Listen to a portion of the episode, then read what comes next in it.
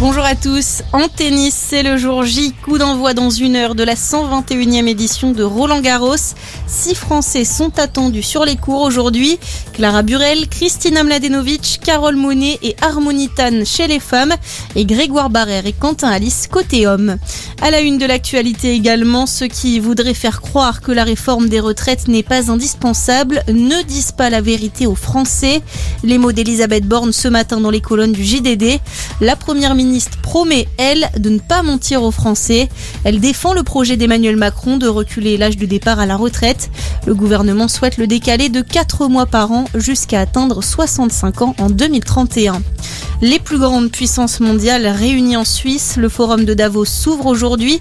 2500 grands patrons et dirigeants politiques se retrouvent après deux ans d'interruption à cause de la crise sanitaire. L'événement se tiendra jusqu'à jeudi prochain avec en toile de fond la guerre en Ukraine. C'est d'ailleurs Volodymyr Zelensky qui sera le premier chef d'État à s'exprimer en visio demain. La variole du singe continue de se propager. Des premiers cas ont été détectés en Israël, en Grèce et en Suisse. On le rappelle, un premier cas avait également été confirmé vendredi en France.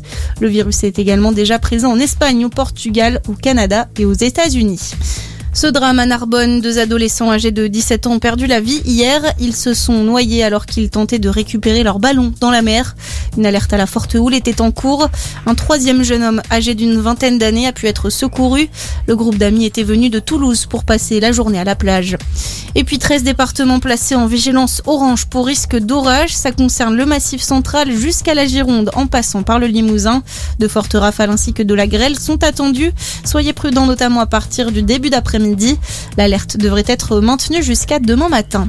Voilà pour votre point sur l'actu. Passez une excellente journée à notre écoute.